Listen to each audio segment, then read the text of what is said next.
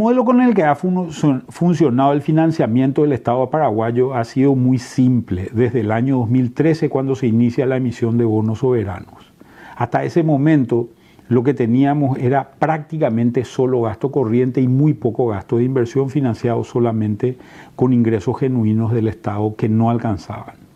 A partir del año 2013, el modelo funcionaba de la siguiente manera se financiaba gasto corriente con ingreso corriente, tributario o no tributario, y se financiaba gasto de capital con deuda, deuda de organismos multilaterales o deuda soberana emitida a través de bonos. Este modelo parece haber llegado a su fin. Lo que encontramos es que hoy el servicio de la deuda, un servicio del orden de los 880, 890 millones de dólares por impacto de la pandemia, ha hecho que el fin de este modelo llegue mucho más temprano de lo que se esperaba. Se esperaba que posiblemente se agote el espacio fiscal de seguir emitiendo deuda en el año 2027 o 2028, sin embargo eso se ha adelantado al año 2020 por efecto de la pandemia. Y hemos generado un déficit fiscal importante.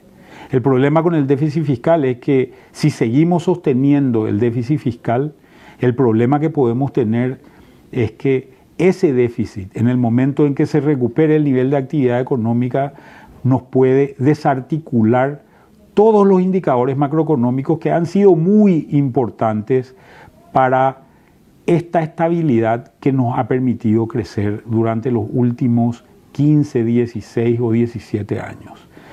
Este modelo debería ser transformado y debemos buscar alternativas serias que nos permitan sustituirlo y mantener la estabilidad, el crecimiento y la inversión.